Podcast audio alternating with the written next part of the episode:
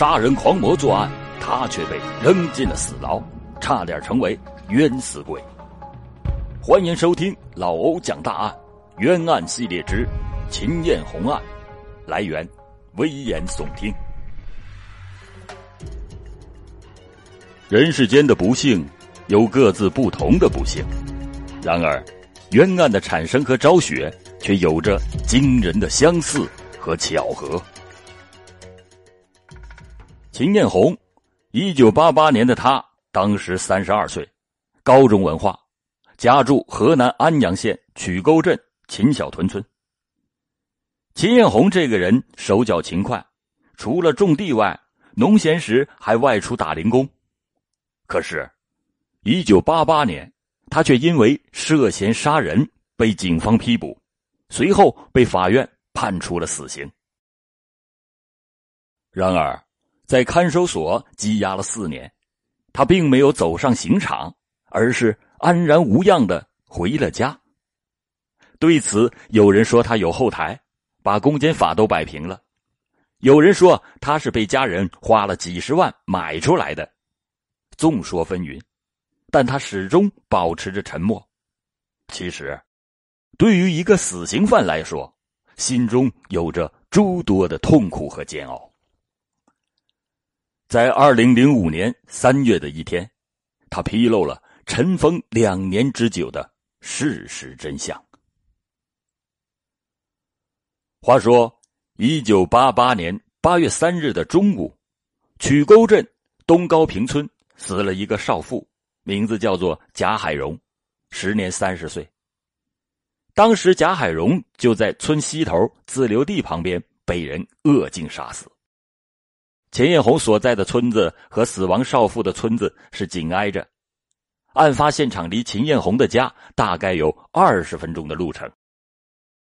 当天下午，附近村民一窝蜂的赶到了地里，看着公安人员破案。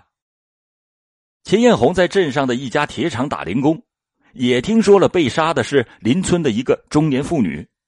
和同事们议论这事儿时，秦艳红还说：“这大白天竟敢杀人！”让警察逮住啊，绝不会轻饶。第二天晚上十一点，秦艳红正在厂子里加夜班，突然来了四名警察，说是安阳县刑警队的。他们找到正在加班的秦艳红，说要调查一些情况，要秦艳红到局里走一趟。秦艳红心里猛地一沉，但他自认为没有做什么亏心事，于是放下手中的活，跟着警察走了。临出门时，秦艳红还笑着和厂里的门卫打了招呼，说去去就回来。哪成想，三天之后，公安局以涉嫌故意杀人将秦艳红刑事拘留了。同年的九月八号，秦艳红被检察机关批捕，随后起诉开庭，一切依程序进行。在安阳市中级人民法院的法庭上。公诉人员指控，案发前后有三名小学生在放学的路上看到秦艳红曾在案发现场附近出现过，秦艳红也同时向警方招供，贾海荣就是他杀的。秦艳红当庭推翻了供词，说办案民警刑讯逼供，说在案发当天自己确实去过自己家的地里，那只是看看庄稼该不该施肥。自己从来就没有见过死者。至于在刑警队的供述，秦艳红说，那全是按照办案人员的指点而招的，叫怎么说就得怎么说，否则就得挨打。秦艳红的辩护律师也向合议庭提出了异议，仅凭三名小学生看见秦艳红曾在案发现场出现过的证言，和秦艳红已经翻供的供述。缺乏事实和予以佐证的依据。在庭审中，秦艳红和辩护律师都进行了有力的辩护，但安阳中院认为辩护理由均不成立。法院经查，安阳县公安局刑警大队以及参与侦破此案的公安干警均证明，在讯问秦艳红时未对其刑讯逼供，无任何的违法行为。而且，秦艳红对犯罪事实的供述不但在主要情节上和现场情况与证人证言、现场勘查、尸检报告相一致，在很多细节上也与证人证言以及现场勘查相一致，因此本案事实清楚，证据充分，足以认定。一审认定秦艳红强奸杀人的事实是：一九九八年八月三日中午十二点左右，秦艳红吃过饭后。去村北万金河洗澡，途中经过村民韩新明承包的酸地小屋时，见屋里没人，使用石块将窗玻璃砸碎，伸手拿走放在屋内床头的一个塑料钟表和窗台上的一串钥匙、一个刮胡刀片。当秦艳红走到邻村西北地时，发现有一辆自行车，走到跟前，看到少妇贾海荣在河沟里洗澡，顿生歹意。对贾海荣实施奸淫，并用双手狠掐他的脖子进行奸淫。为防止罪行暴露，秦艳红将放在小桥处的自行车推到玉米地里隐藏，然后逃离现场。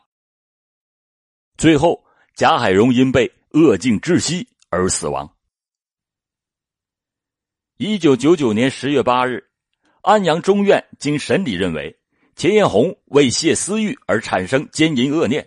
在实施强奸过程中致被害人死亡，其行为构成强奸罪，且情节恶劣，后果严重。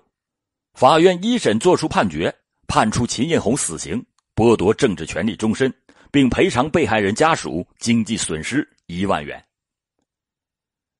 秦艳红被判死刑的消息立刻传遍了三里五村，秦艳红所在的村里就像炸了锅一样。起初。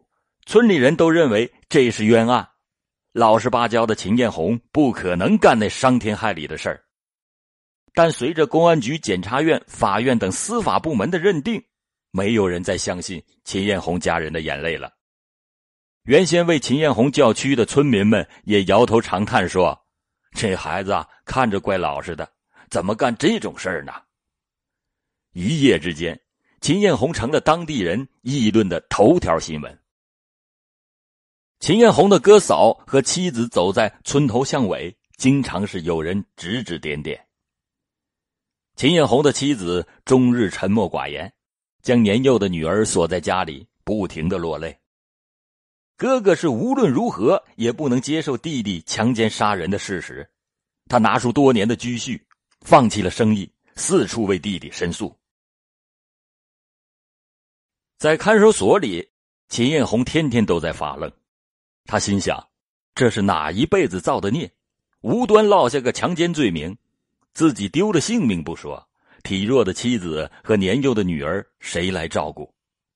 每每想到这些，他就禁不住嚎啕大哭。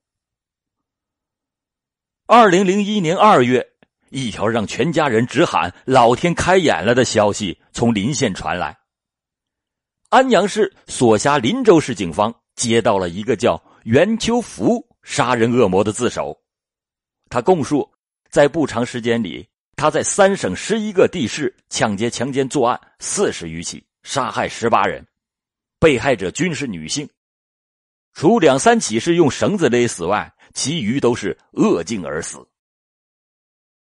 在袁秋福的供述中，有一起杀人案情节与秦艳红所涉案有惊人相似的地方。包括对被害妇女三十岁、稍胖、上穿褂子下穿裤头的描述，还包括对被害妇女所骑的自行车、篮子里面的菜以及装化肥袋子的描述，还包括被害妇女撕烂衣服缠在其脖子上的作案情节等，都与案发现场十分的吻合。袁秋福交代，作案的地点就在东高坪村附近。一个月后，河南省高级人民法院对秦艳红上诉一案的终审裁定也下达到了安阳。高院经审理认为，原审判决认定被告人秦艳红犯强奸罪事实不清，证据不足。高院作出终审裁定，撤销原判，发回安阳中院进行重审。此时，安阳相关的部门才意识到办了错案。于是由当地政法委牵头，匆匆成立了秦艳红事后善后工作处理小组，专门协调处理善后事宜。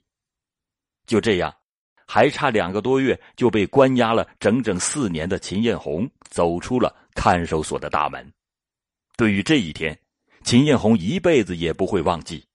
二零零二年五月二十八日，无辜被关押了四年，家庭和个人身体和心理都遭受到了巨大的打击，经济上也承受了重大的损失。秦艳红和家人多次到公安机关讨要说法，于是善后小组不停的上门做工作。劝解不要上访，在经过多轮谈判之后，双方最终达成了协议，由善后小组代表办错案的单位一次性赔偿秦艳红人民币二十九万元整，并为他平反，但条件必须是秦艳红和家属不能再因为此事再上访议论，也不得反悔追究。二零零二年六月二十七日。秦艳红在盖有县公安局公章的协议上签了字。后来，县公安局派人给秦艳红送来了一份平反书。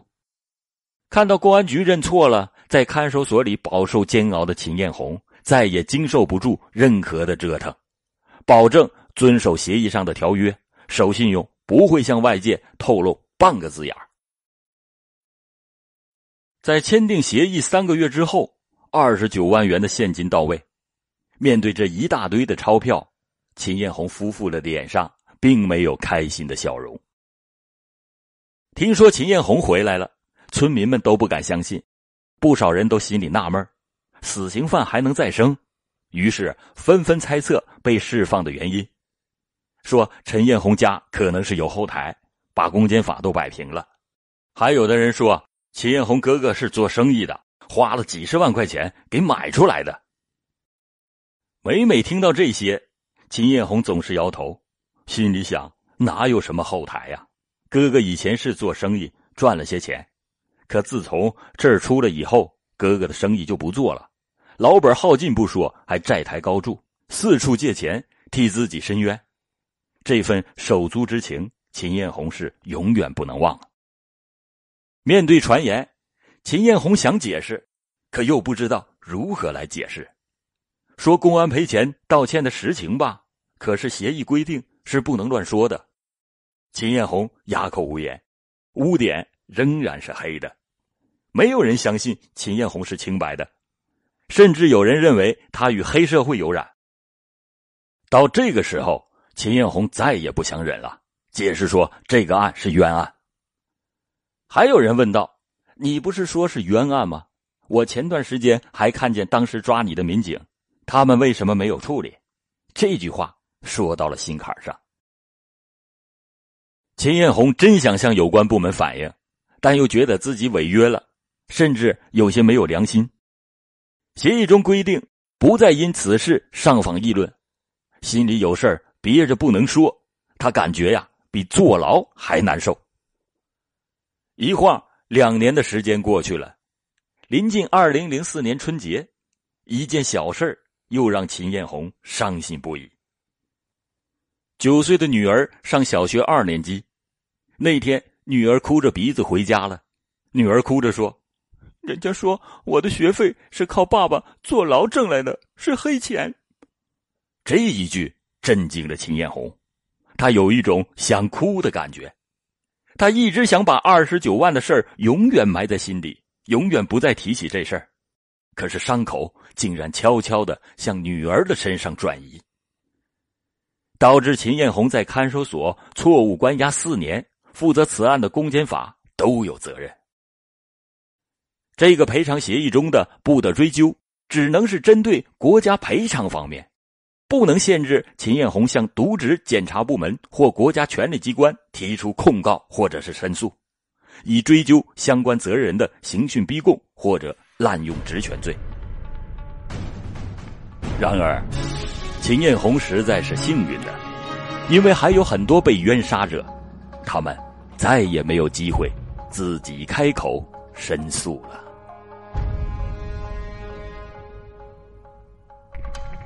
听友们双十一来临之际主播老欧为您送福利赶紧拿起手机下载一淘 app 在搜索框输入口令老欧讲大二输入口令老欧讲大二就可以领取八元现金购物红包。同步淘宝购物车随时都能用想买啥就买啥还有超级返利哦。